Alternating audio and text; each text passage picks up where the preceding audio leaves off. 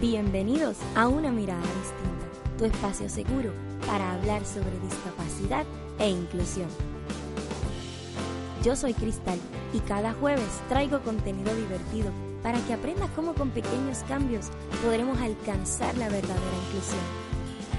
Si te interesa aprender sobre las personas con discapacidad visual desde una perspectiva divertida, diferente, amena, universal y sobre todo muy entretenida, te invito quedes a escuchar.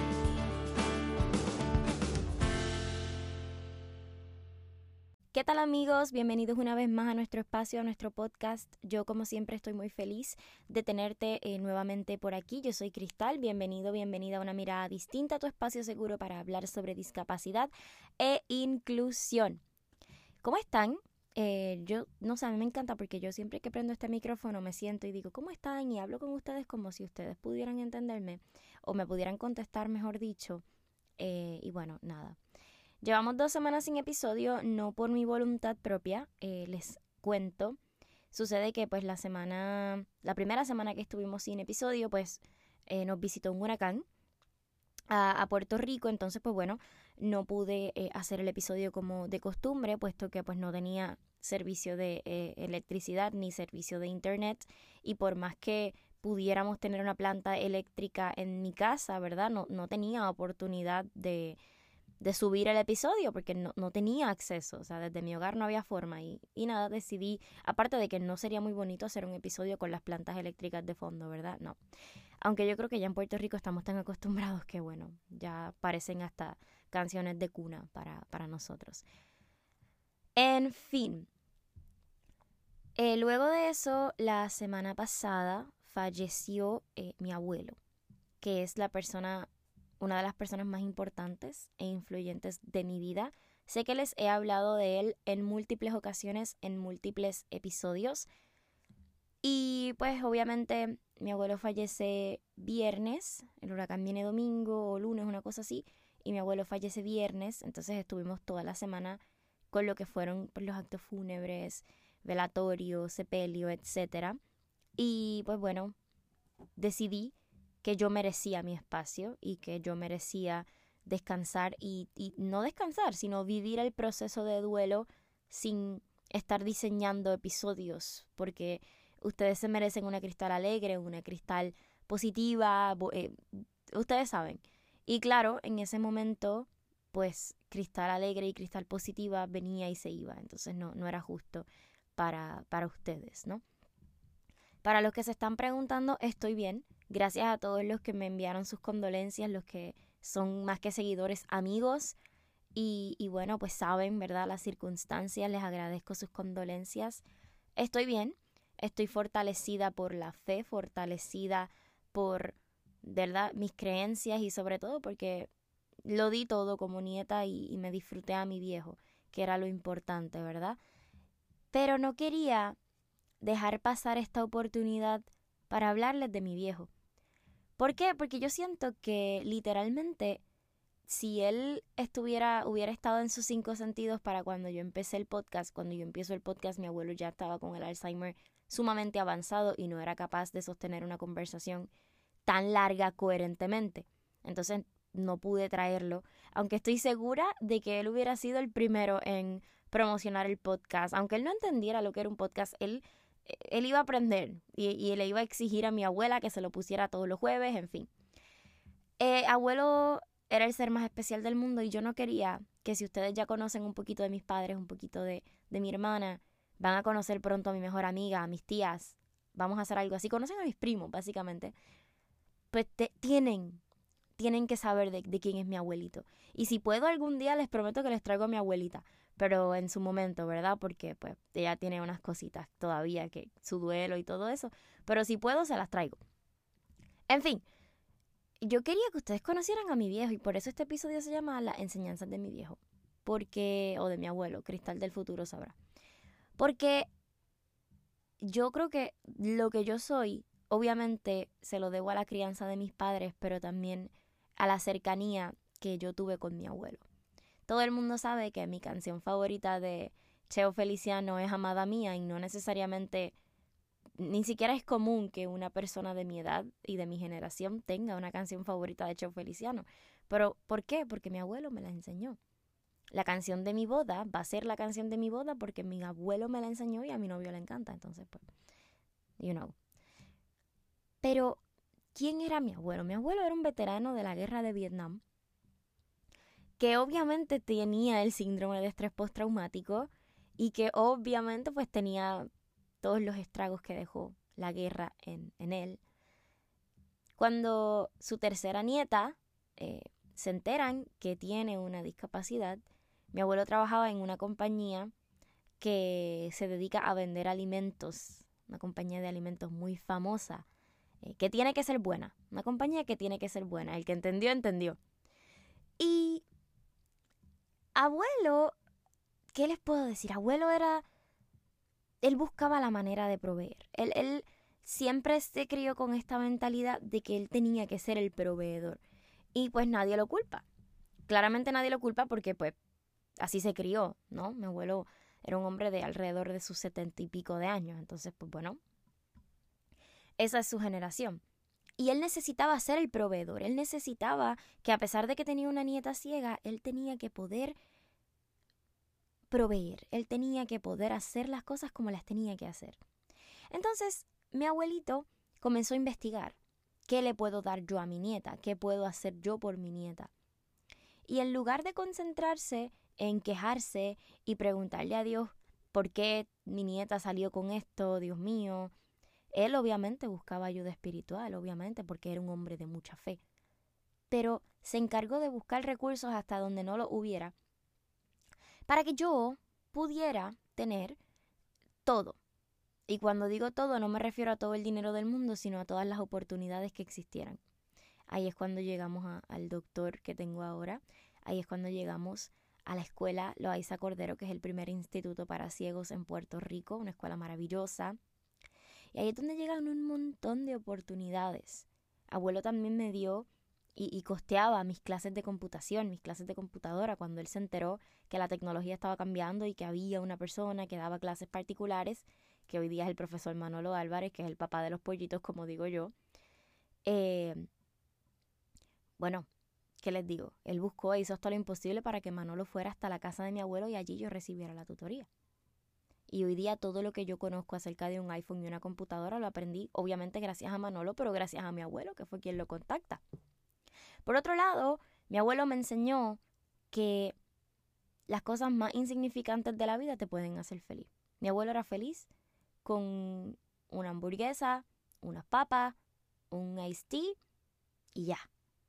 Porque estábamos nosotros juntos, porque estábamos su nieta o sus nietos y él, porque era con cualquiera de los nietos, él era igual.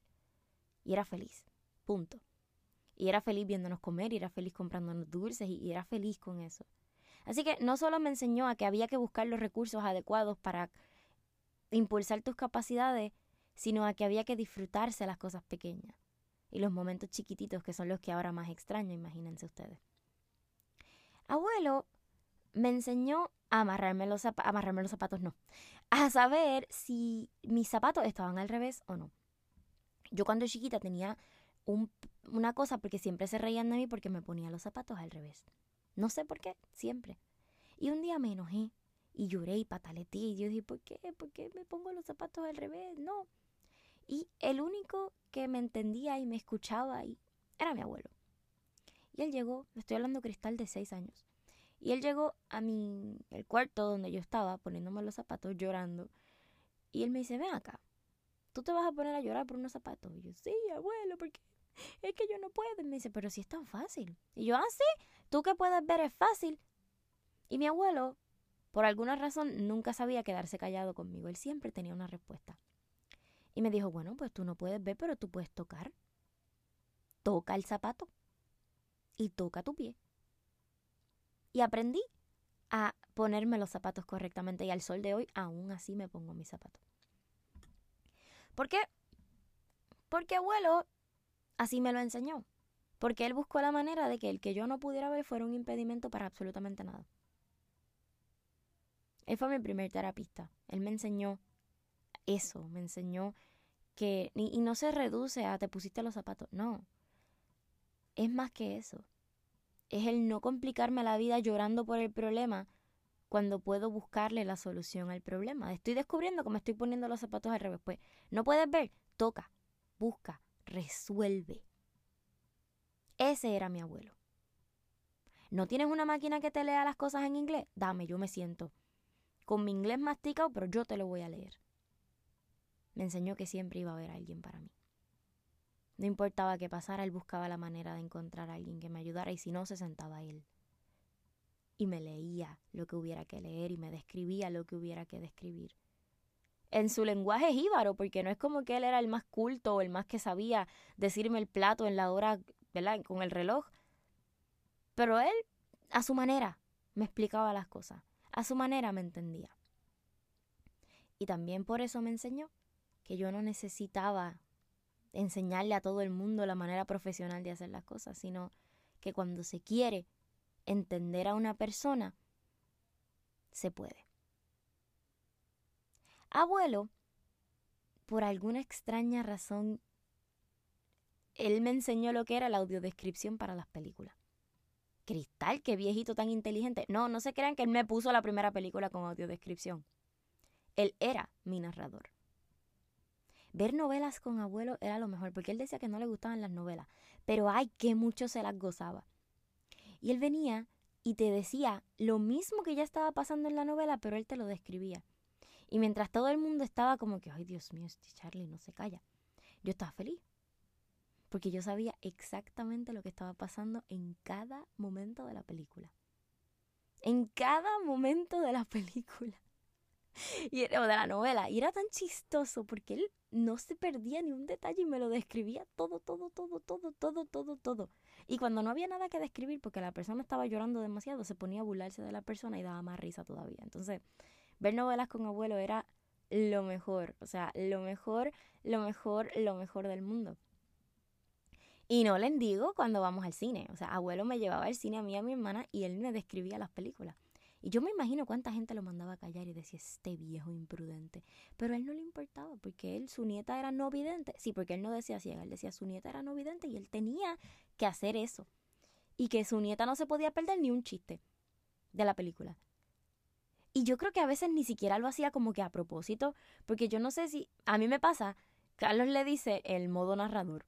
A mí me pasa que yo como que repito el chiste y yo me analizando para hacerles este episodio y, en mis momentos de, de recordarlo a él con alegría, ¿verdad?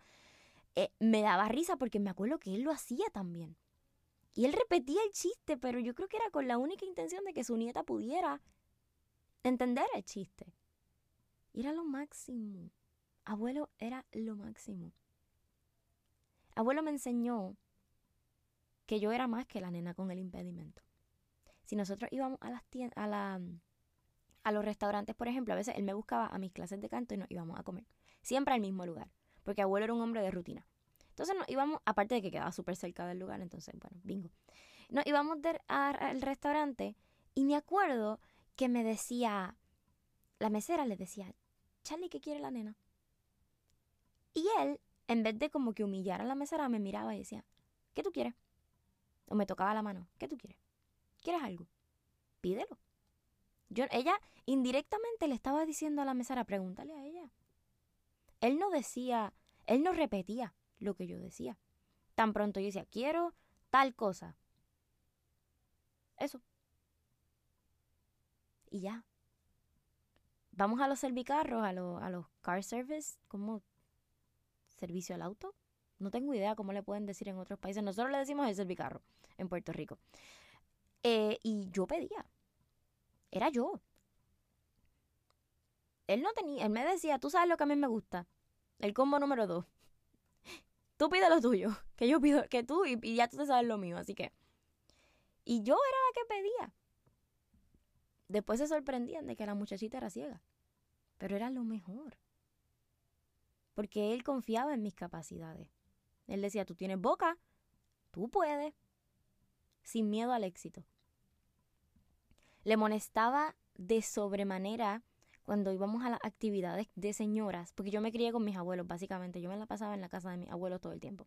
Y yo me acuerdo que abuela me llevaba a estas reuniones de señoras que se dedicaban a orar por la comunidad y, organizaciones similares a lo que es en Puerto Rico el Club de Leones, pues algo así, pero no es el Club de Leones.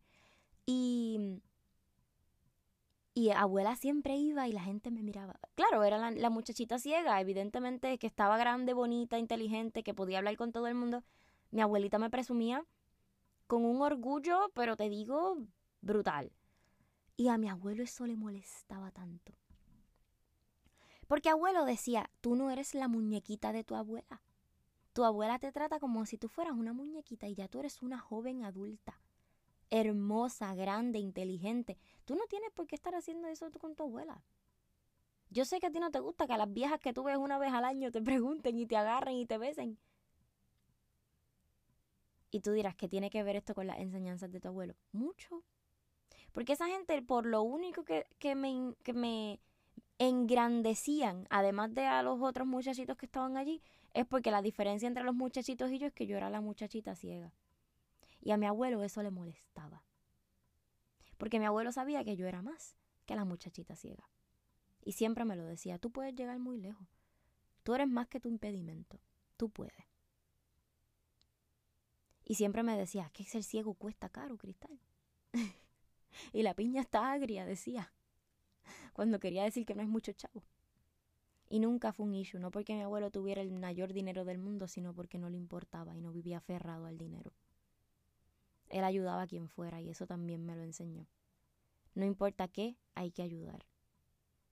Cristal, fulana necesita algo, te sobra un bastón. Cristal, fulana necesita algo, hay que apoyar. Y a veces yo ni me enteraba. Yo ni me enteraba. Pero ese era mi abuelo. En el funeral, en, el momento de la funeraria, del velatorio, se me acercó tanta gente que yo no tenía ni idea de quiénes eran. Y me decían, tú eres Cristal, ¿verdad? Y yo con la perra, sí, yo soy Cristal. Me dicen, Cristal, yo sé que tú no me conoces, pero yo trabajé con tu abuelo. Y yo quiero que sepas que tu abuelo vivía orgulloso de ti y de todos tus logros. Porque mientras nadie creía que tú ibas a poder lograr las cosas, tu abuelo siempre hizo todo confiando en ti. No dándote todos los recursos porque había que hacerlo, sino porque él confiaba en que tú ibas a poder. Y eso me llenó el corazón porque abuelo me enseñó a no exigirme, sino a creer que yo podía. Mi abuelo no me pidió nada. Solamente me pidió que le llevara a donde quiera que él estuviera, bien fuera en una tumba o en una cama, mi diploma. Porque él quería que yo llegara a una maestría. Él quería que yo fuera alguien y les prometo que, que se lo entregué. Le entregué mi diploma, le entregué mi maestría, le entregué todo a él. Lo logré viejo. y yo sé que, aunque ya él estaba postrado en una cama y apenas me reconocía, yo sé que el Señor, mi Dios, me permitirá y le permitirá entenderlo y se lo permitió saberlo. Lo logró. Él me inspiraba todos los días y me sigue inspirando. Porque no había absolutamente nadie que creyera más en mí que ese ser humano. Yo digo hasta cierto punto que me sobrevaloraba porque es que era un orgullo que él sentía por mí tan inexplicable, tan grande y tan bonito que me hizo sentir tan bien el saber que mi abuelo vivió orgulloso de mí desde que yo era tan chiquita. Y eso me encantó, porque mi abuelo me enseñó a seguir luchando por lo que yo quería, pero no porque había que hacerlo, sino porque yo tenía las capacidades. Y eso es algo que me llevo en el fondo de mi corazón. Porque no es creer en mí por creer en mí, es creer en mí porque hay que encontrar mis habilidades y explotarlas. Y así era. Cuando abuelo aprendió, o le explicó mi maestra de primer grado, que yo sabía identificar las monedas porque ya me habían enseñado, él guardaba siempre lo que nosotros llamamos pesetas, monedas de a 25 centavos, eh, en, su, en su bolsillo de atrás, específicamente en el que le quedaba en la parte de atrás, eh, como él decía, en las nalguitas. Y él me decía, agárrame de las nalguitas. Él me llevaba el bulto y yo iba detrás de él agarrándolo de las nalguitas. Porque no sé, no hay razón. Simplemente él decía que esa era la manera y está bien. Probablemente le daba ese sentido de protección, de saber que él iba adelante. No sé, de verdad no lo sé. Nunca le pude preguntar y ahora me arrepiento de que nunca le pregunté. En fin, siempre guardaba monedas en ese bolsillito. Y yo metía la mano. Yo siempre he sido chiquita, entonces, perfecto. Metía la mano en ese bolsillito y encontraba siempre, identificaba y buscaba y rebuscaba y rebuscaba hasta que encontraba las de 25 y me llevaba dos. ¿Qué ustedes se creen? ¿Que abuelo no se daba cuenta de que la nena les robaba las pesetas? Por favor. Pero siempre había monedas en su bolsillo. Siempre. Yo creo que hasta me dejó ser traviesa. Yo creo que él me dejaba vivirme la movie, como decimos acá, de ya entre le estoy robando chavitos a mi abuelo. Obviamente ellos serán 50 centavos, no es como que yo estuviera haciéndolo con malicia. Pero con eso me compraba mis dulces y mi mamá no me daba dinero y nadie más me daba dinero. Es como si todo el mundo supiera que pues, esa era mi manera de sentirme cool. En fin, ese era mi abuelo. Se quedaba conmigo esperando que tocara la hora del timbre. Él no se iba. Él no se iba. Él se quedaba hasta que tocara la hora de entrar a mi salón y me recogían a la escuela. Si no era él, era mi abuela. Y hacíamos tareas y compartíamos y viví los mejores momentos de mi vida con él.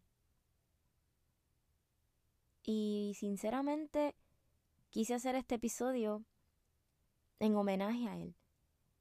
Honestamente yo no, no creo que, que las personas cuando fallecen nos cuiden desde arriba o nos vean desde arriba. Yo creo, y esta es mi, muy humilde opinión, que si ya estás en la gloria de Dios no hay nada más importante que, que estar en la presencia de Dios, ¿verdad?